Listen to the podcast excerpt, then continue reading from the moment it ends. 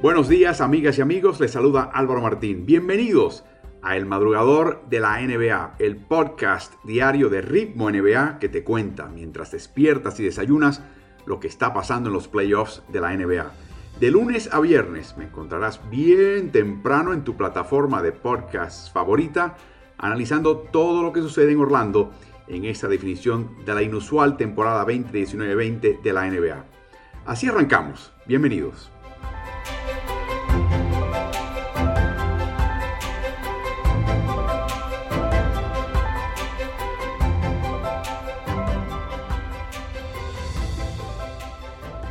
El sexto partido de finales de NBA anoche nos dio ya un campeón. Los Ángeles Lakers vencen a Miami 103 por 93, ganan las finales, cuatro victorias a dos y consiguen su séptimo campeonato que iguala la proeza de Boston Celtics. un par de sorpresas antes del balón al aire en este sexto partido. Miami activa a Goran Dragic y es el primero en salir a cancha en los calentamientos inmediatamente antes del partido.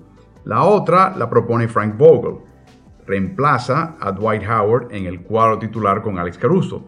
Pierde tamaño, pierde verticalidad, pierde físico, todo eso que aporta en los rebotes también Dwight Howard, pero gana defensiva perimetral y esa fue la clave del día de hoy. Con Caruso las posibilidades del pick and roll aumentan y también se potencian.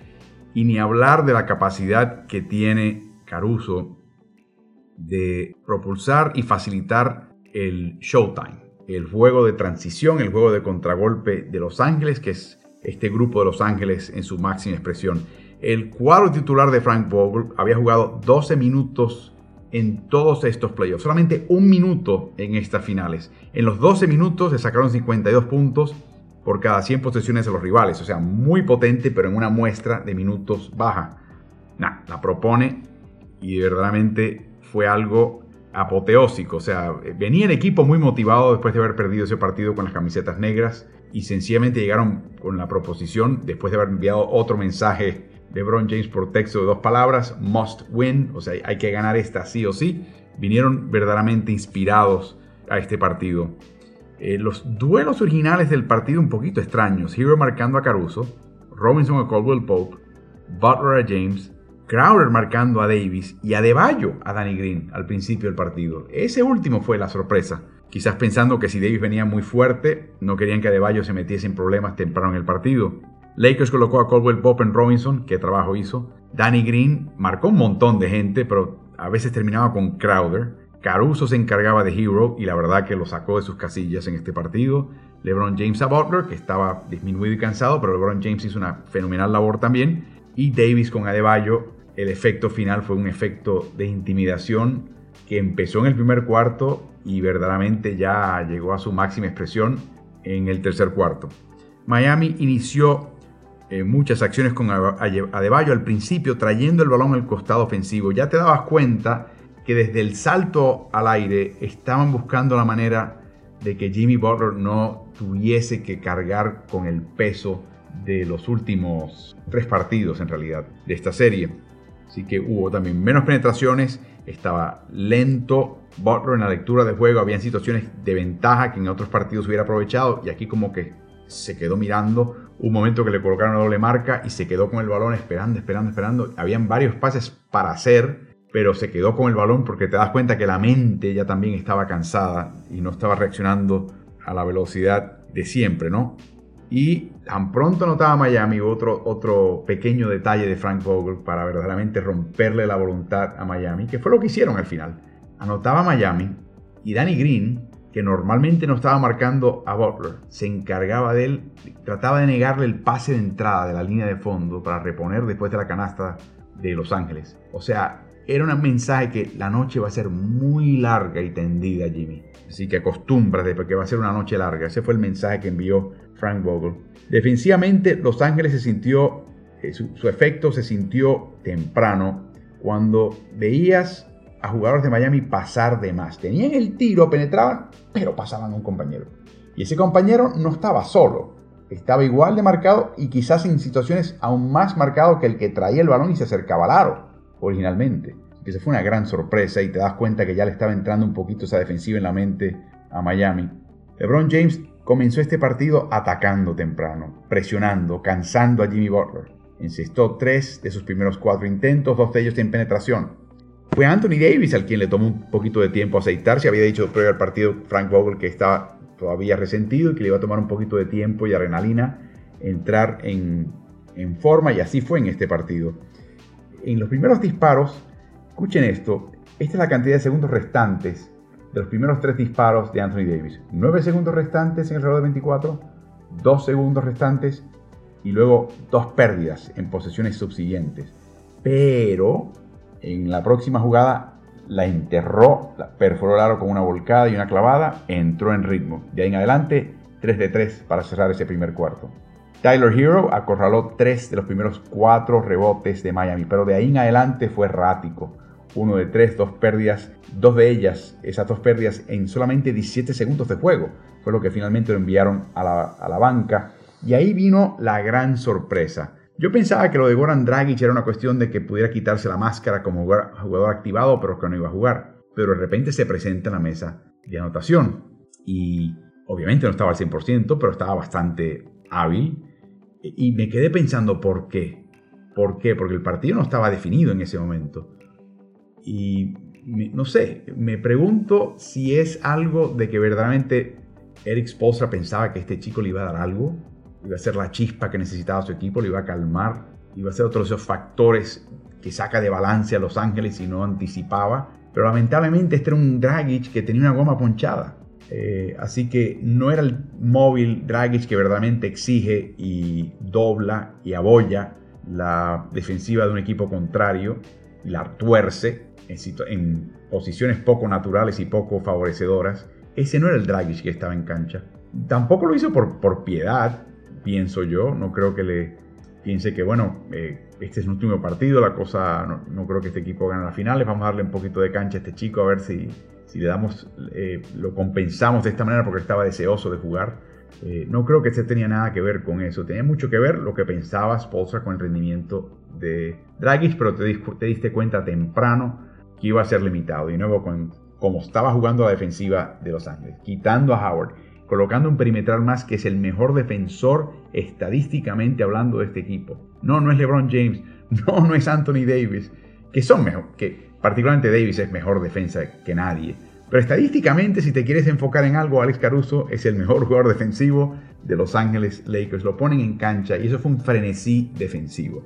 Eh, Caldwell Pope, Danny Green, Alex Caruso correteando la cancha y verdaderamente incomodando muchísimo al equipo de Miami. Lo de Anthony Davis fue increíble. Después de meter esos tiros, ahí empezamos a ver al Anthony Davis dominante.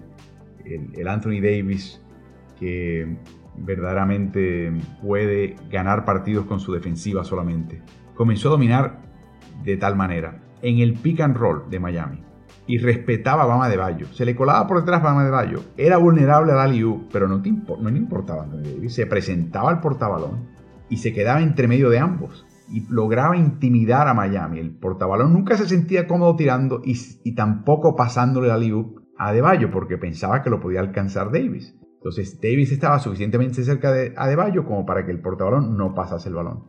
Entonces ni la chicha ni la limonada. O sea, ni tiro ni aliú, ni pase, ni asistencia. Lo hizo una y dos y tres y cuatro. Yo conté por lo menos media docena de ocasiones que Anthony Davis logró eso. Desarmar un pick and roll por tu cuenta cerca del aro no es fácil.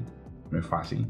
Rayon Rondo también comenzó a obrar y dirigir la ofensiva. en los primeros seis intentos al aro, atacando en un par de ocasiones directamente de nuevo a Butler. O sea, te das cuenta que la consigna era vamos a cansar a Jimmy Butler. Vamos, vamos a sacar este partido a Jimmy Butler. Ni una más de su parte. En la primera vez contra Butler sintió eh, su cansancio y en la segunda penetró hasta el aro contra Jimmy y anotó hasta un triple a casi un metro, o sea, tres pies de la línea de tres puntos. Le encestó cuando Igudala lo irrespetó y se olvidó de él, retirándose hacia la llave.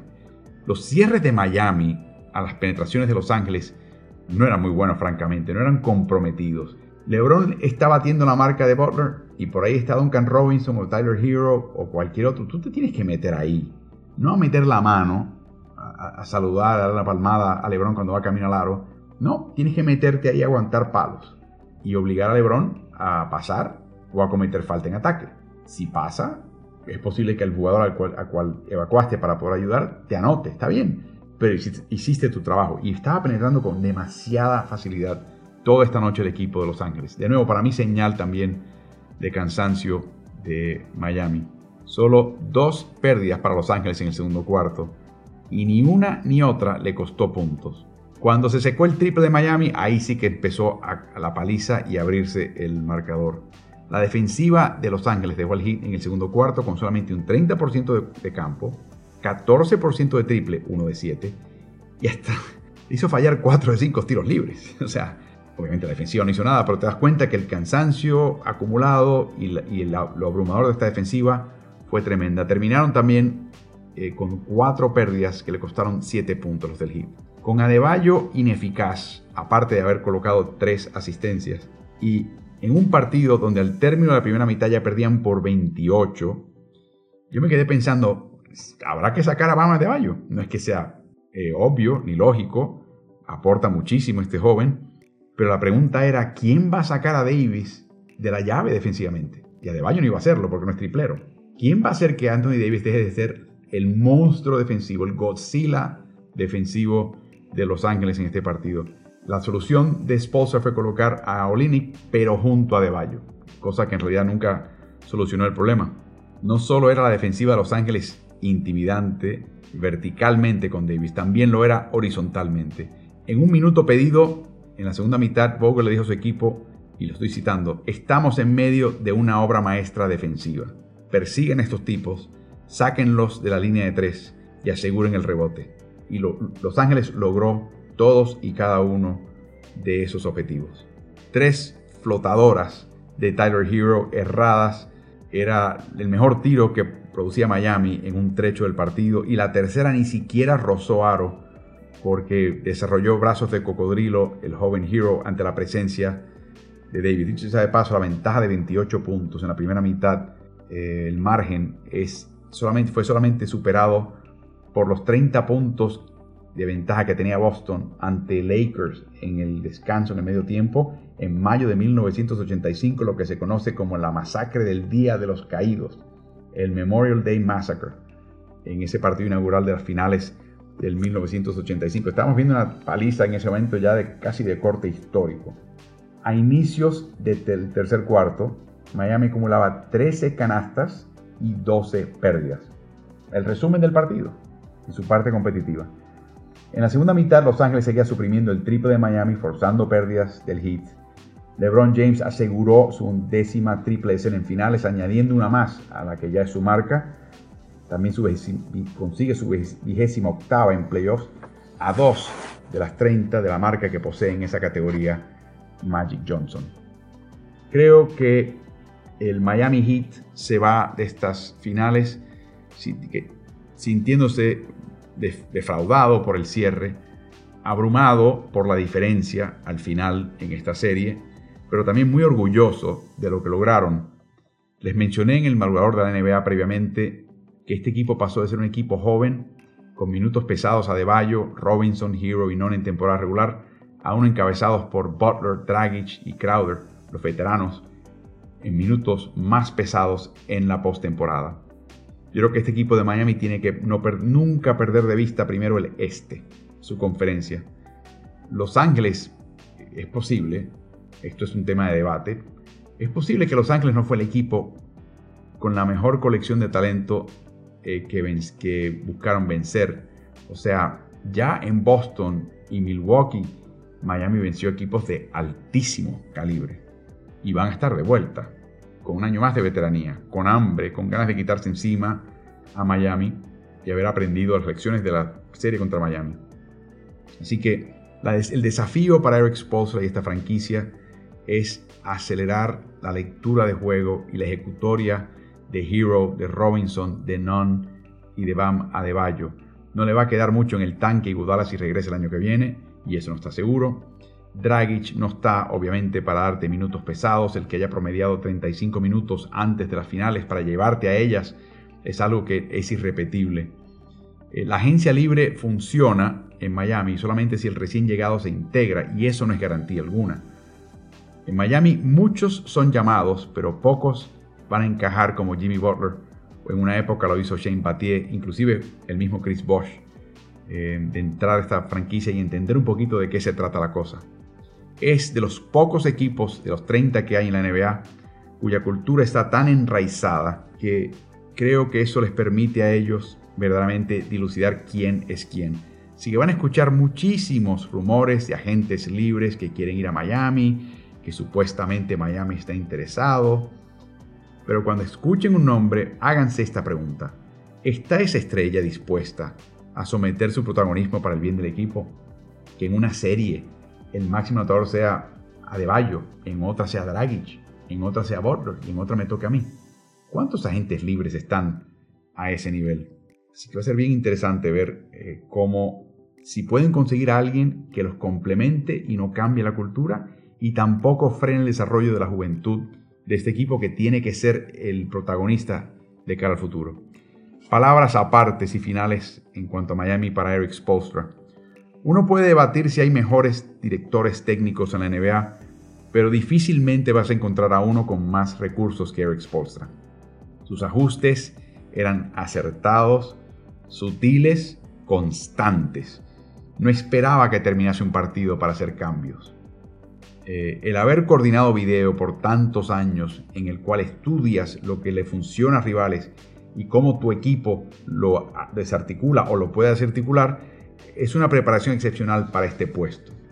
Hay que por supuesto mencionar eh, al jugador más valioso de estas finales, los jugadores insignes que ha, visto este deporte. LeBron James se convierte ahora en el único jugador en la historia en promediar 25 puntos o más en playoffs con tres distintas franquicias que ganan un campeonato.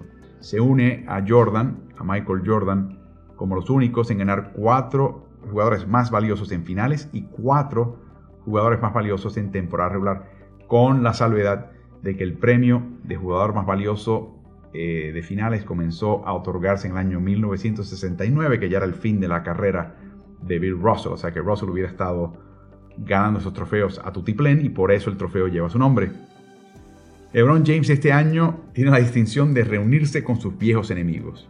Dwight Howard eliminó a Cleveland en las finales del Este del 2001, pero no pudo conseguirse un campeonato. LeBron ahora en Lakers se lo otorga. Rayon Rondo eliminó a Cleveland en las semifinales de la Conferencia del Este 2010, cuando estaba con Boston. Ahora, después de haber ganado un campeonato con Boston, 12 años después, Rondo se convierte junto a Clyde Lovelet como los únicos en ganar campeonatos con Boston y con Los Ángeles, equipos que ahora comparten la distinción de ser colíderes en campeonatos de NBA con 17 cada uno. Danny Green eliminó a Miami en las finales de NBA y a LeBron James en el 2014 con San Antonio Spurs. Ahora Danny Green consigue campeonatos con su tercera franquicia y campeonatos consecutivos con franquicias distintas. Javel McGee y Quinn Cook eliminaron a Cleveland en las finales de NBA 2018 con Golden State Warriors. Ahora son sus compañeros y se acaban de ganar un anillo gracias a todo lo que hizo James. Y Frank Vogel era el técnico en Indiana que perdió ante Cleveland en las finales del Este en el 2013 y 2014 cuando estaba con Indiana. Ahora se convierte en el séptimo eh, director técnico campeón en funciones eh, en la NBA y hay que seguir hablando de LeBron James, por supuesto, jugó su partido número 260 de playoffs, quebrando ya el empate y se coloca en el tope de la lista de jugadores que más partidos han jugado. No se ha ausentado de uno de ellos, ni uno. Su tasa de uso es la más alta en la historia de la NBA. Tasa de uso se define de esta manera. Porcentaje de, procesiones en las que tú estás en el terreno, eh, perdón, en el campo de juego, en la cancha, en el cual tiras, consigues tiros libres, haces la asistencia o pierdes el balón. 32% para LeBron James, número uno. No se ha ausentado, tiene esos 260 partidos consecutivos de playoffs. Le sigue John Stockton con 182. Número uno en minutos jugados en playoffs con 10.811. Número uno en puntos anotados en playoffs 7.491. Número 2 en asistencias en playoffs 1871. Y si eliminamos el año pasado en el cual estuvo lesionado y no pudo concluir, tampoco fue su equipo a la postemporada en los últimos dos años en que su equipo, o sea, Cleveland 2018 y este año Los Ángeles 2020, su equipo tenía marca de 107 victorias y dos derrotas cuando disfrutaban de una ventaja tras el tercer cuarto. Eso es dominancia. Dominancia, dominancia, dominancia absoluta. Tiene mucho mérito lo que ha hecho LeBron James. Es una época de agencia libre que no compara con las previas, pero está llegando al punto ya LeBron James con su décima final en 11 años, que te da la impresión que él agarra cualquier cuatro gatos en, la canchita asfaltada de la esquina y los mete a playoffs. Y si uno de esos eh, eh, gatos es bueno, pues y lo que tiene ahora de gato es Anthony Davis, que le peleó por momentos en estas finales como protagonista, como quizás el jugador más valioso, proyectado al principio, quizás serlo. Pero tiene un Anthony Davis que todavía eh, está entrando a la plenitud de su carrera, o sea que, a menos de que hayan lesiones, no hay razón alguna por la cual este equipo de Los Ángeles no sea perenne, contendiente y, competidor en finales de NBA con la posibilidad de ganar campeonatos. Estoy hablando de múltiples campeonatos. O sea, quizás al final de la carrera de LeBron James estamos viendo el comienzo de una dinastía más en Los Ángeles. Así que es algo que uno tiene que tener en mente también, porque cada jugador y cada época tiene sus distinciones, pero hay, algo que hay que entender un poquito LeBron James, y es cómo ha llegado al punto del dominio de su profesión y de su juego y desarrollo de destrezas, que número uno está disponible todo el tiempo, apenas se, se lesiona. Número 2. Forja equipos. Tanto entre temporadas trayendo agentes libres, como una vez ya le trae esos ingredientes, él le saca punta el lápiz que le pongas enfrente o que le tocó. ¿Cómo está haciendo la transición ahora de ser el dominante a ser paso a paso la ficha complementaria? Quizás sea este último jugador más valioso de LeBron James. Si Anthony Davis continúa emergiendo como figura y entendiendo más el juego y siendo más factor. Eh, pero sin duda, no va a caber duda alguna, de que LeBron James va a seguir siendo el, hombre que va a conducir la franquicia a lo profundo de los playoffs y a la posibilidad de ganar múltiples campeonatos. En sus 17 años en la NBA, LeBron James ha tenido 173 compañeros de equipo. Uno de ellos se llama Lance Allred, de los que jugó menos tiempo con LeBron James. Él también jugó en ligas latinoamericanas. Él se describe como un hijo sordo de polígamos mormones de Montana, así se describe él mismo. Cuando llega a jugar en Cleveland en el cierre de temporada del 2008, en lo que fue una derrota para Cleveland, tenía unos zapatos deportivos raídos, pelados. Y cuando lo conoce LeBron James lo mira y le dice, ¿qué tamaño de zapato eres? Y coincide que tienen el mismo. Y dice, espera, espera. Y le trajo los zapatos de LeBron y dice, ponte estos, por favor.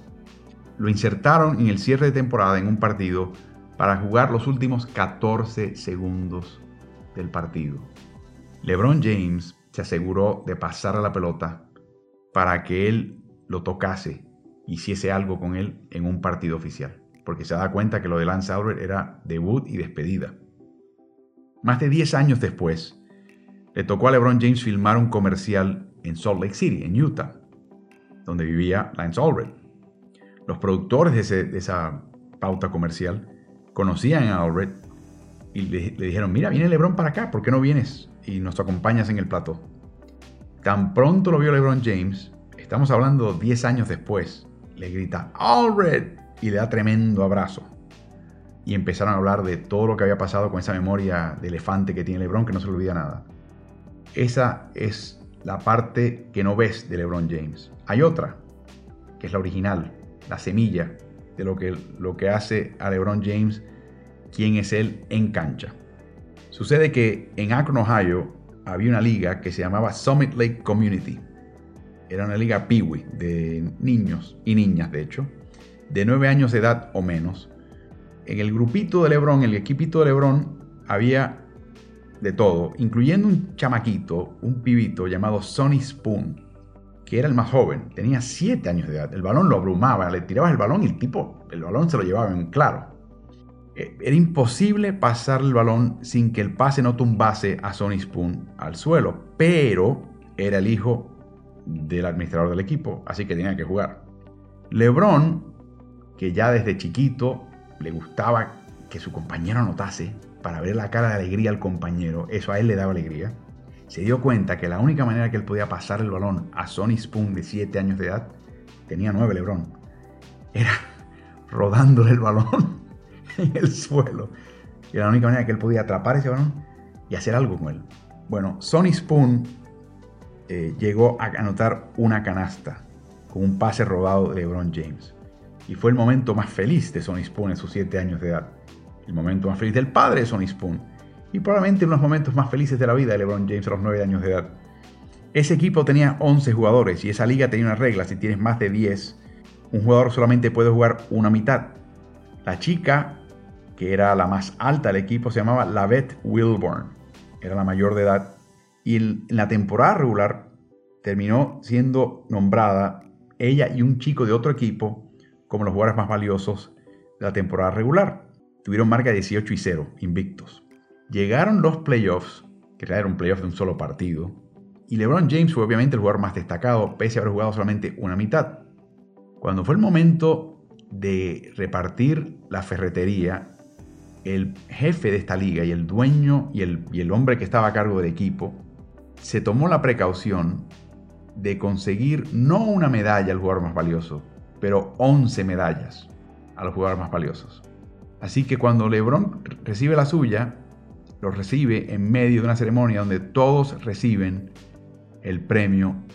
Y para LeBron James no le molestó eso. De hecho, cuando por fin recibe un premio individual, es que LeBron James empieza a darse cuenta, ah, pero es que hay premios individuales. Eso se le inculcó su juego en equipo en Akron, Ohio, a los 9 años de edad. Y todavía vemos la alegría de LeBron James cuando le da un campeonato a Davis, cuando le da un campeonato a Jared Dudley, cuando le da el maldito campeonato que tanto esperaba Dwight Howard, cuando le consigue otro campeonato a Rondo, cuando le consigue un campeonato a Caruso, cuando le consigue un campeonato a Carlos Kuzma, eh, cuando le consigue un campeonato a Ginny Boss, la dueña del equipo, a Rob Pelinka, gerente general.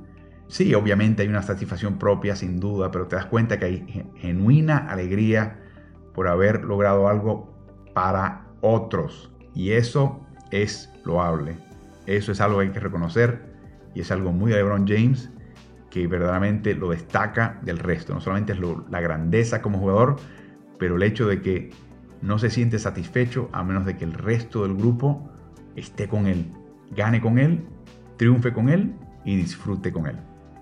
Por último, para cerrar este madrugador de esta serie de, de podcasts durante los playoffs de la NBA, esta ha sido una temporada absolutamente extraordinaria. El COVID-19 presentaba un cuadro difícil, prácticamente misión imposible. La NBA, eh, sin saber a ciegas, con el cuarto oscuro, trató de buscar la puerta y se preparó muy bien. Los peores pronósticos de rebrotes, de infecciones, de descalabro, de suspensión de partidos, no solamente no se cumplieron, no se cumplieron ni remotamente. están hablando mucho de que la liga no tuvo casos de COVID. Es posible que un caso de COVID inmediatamente el, jugador se separó de la, de la burbuja eh, y no hubo mayor consecuencia. Pero tampoco debe ser eh, caber en tela de duda que no hubo brotes. En realidad aquí no hubo brotes. Y considerando que hubo 6.500 empleados que no tenían que estar bajo las mismas condiciones sanitarias que los participantes, es un poquito de suerte, pero también hubo mucho trabajo de parte de la NBA y hay que felicitarlos, verdaderamente. Esta temporada también va a ser memorable por todo el desasosiego social que coincidió con lo peor de, esta pandemia, del COVID, y que creo que va a persistir, al igual que persiste todavía el COVID, más allá de estas finales y estos playoffs de NBA. Esto va a ser un tema que va a continuar. Y yo ahora me dirijo a aquellos que, que no viven en Estados Unidos y que no quizás entiendan del todo lo que está pasando. Y lo único que les tengo que decir es que ni siquiera todo el mundo que vive en los Estados Unidos está entendiendo lo que está pasando, pero de que hay situaciones de injusticia social, de eso no les quepe duda. Eso pasa en cualquier país. estoy seguro que eso pasa en cualquier país. Y yo creo que el tratar de luchar contra eso es algo que es la obligación de todos, no solamente del grupo más afectado, sino es la obligación de todos, día a día, eh, tratar de evitar eh, injusticias, sobre todo si se pueden evitar, si son evitables. Así que lo que no sabemos ni ustedes ni yo es qué repercusiones va a tener es este brote de desasosiego social y la reacción de los jugadores, que le dio muchísimo poder a los jugadores. Eh, ha cambiado la balanza, el balance de poder entre jugador y propietario. Eh, ¿Y a dónde va a parar todo esto? Nadie lo sabe. Y esto tiene repercusiones eh, comerciales e inclusive deportivas. Así que va a ser bien, bien interesante ver un poco a dónde va la NBA en los próximos años porque me parece que esto lo acaba de cambiar de, curso y de rumbo. no sé exactamente dónde va, pero no es a donde iba antes, eso seguro. El nivel competitivo eh, no fue el mejor al principio de esta concentración en Orlando, pero sin duda mejoró en cada serie, en cada nivel, y creo que al final nos hizo eh, olvidar lo extraño de este marco que representaba la concentración en Orlando. Y por último, nuestras felicitaciones y agradecimiento a miles de personas que se sacrificaron muchísimo para que ustedes y yo pudiésemos disfrutar de esta distracción frente a un mundo extraño y hostil. Si es verdad que los jugadores se sacrificaron, claro, les pagan muy bien, pero hubo sacrificio de su parte, hubo enormes sacrificios, mayores sacrificios, estoy seguro, de cientos de personas, sino miles de personas que estuvieron más tiempo en la concentración, aislados, y no tuvieron la oportunidad de traer familia, a quien no se les paga tanto, que tuvieron que arriesgar la posibilidad de conseguir eh, contagiarse con el COVID, que se sacrificaron por ustedes y por mí. Eh, y de nuevo, cuando uno habla un poquito de justicia, hay que reconocerlos. Eso es lo justo. Es lo que, lo que hay que hacer, nuestra obligación. Así que felicitaciones a ellos. Muchos de ustedes tienen la pregunta de a dónde va a parar este podcast. Bueno, va a continuar este podcast, porque algo me dice a mí, y ustedes creo que coincidirán, que esta entretemporada NBA va a ser bien interesante. No sabemos cuán larga va a ser. Si la temporada empieza en marzo, sería una de las entretemporadas más largas eh, en la historia. Eh, como les he mencionado previamente, la impresión que a mí me da es que la NBA está en una carrera para tratar de volver a entrar al ciclo de octubre a junio que tenía antes. Por lo tanto, y con avances médicos y terapéuticos, la idea de que se hablaba de marzo ahora se escucha menos y se está escuchando más la posibilidad de empezar en el día de Navidad, inclusive si pudiesen hasta un poco antes. Una NBA que logró logísticamente colocar esta concentración sin mayor incidente es una NBA que va a intentar a comenzar temprano. Va a necesitar una vez más de la cooperación de los jugadores.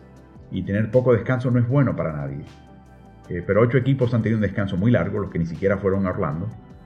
Eh, y los demás ya han tenido su descanso. Así que en realidad los equipos que más podrían salir afectados por esto serían los cuatro finalistas de conferencia, Boston, Miami, Denver, Los Ángeles, Lakers. Así que la impresión mía, mi corazonada, es que podríamos estar viendo una entretemporada relativamente corta, eh, con agencia libre, con draft, con reandamiaje de equipos, muy pocos, eh, muy pocas contrataciones de peso, porque muy pocos equipos tienen dinero bajo el tope para contratar a nadie pero con una posibilidad de traspasos. Eso sí va a ser bien interesante. Muchos equipos tupidos por el tope, pero con ganas de quitarse a un jugador de encima por distintas razones, y otros equipos dispuestos a hacer lo propio, eh, con un puñado, literalmente un puñado de equipos con la capacidad de aceptar salarios grandes si les conviene, si piensan que lo que le ofrece el equipo que se deshace ese salario eh, les vale la pena.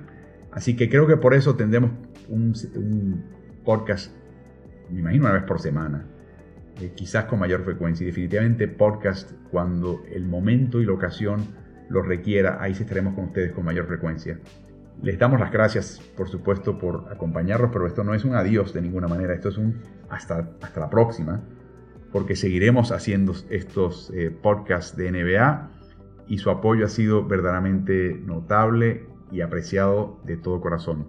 Sigan enviando tópicos, Sigan enviando preguntas, sigan suscribiéndose en smartsports.com, registrándose para conseguir el newsletter gratis de Ritmo NBA y sigan enviándonos preguntas a través de las redes sociales, que eso nos va a alimentar mucho eh, lo que hacemos, lo que no hacemos eh, y lo que debemos hacer por ustedes. Así que Felicitaciones al equipo de Los Ángeles, merecedísimo campeón de la NBA.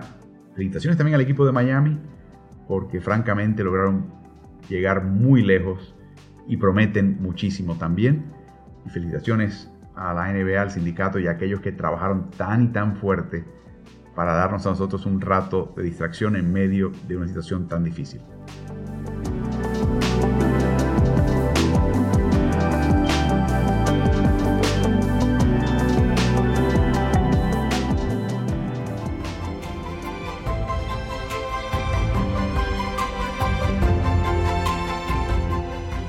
Muchas gracias por acompañarnos en el madrugador de la NBA de hoy. Si te gusta este podcast, acuérdate de calificarnos en la plataforma en la cual nos estás escuchando. Quiero invitarte también a que te suscribas a nuestro newsletter de la NBA que publicamos cada jueves por la mañana.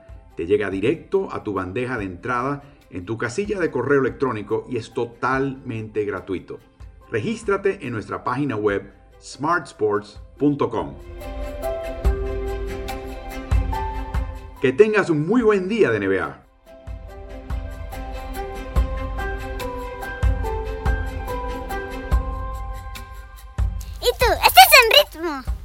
Yay!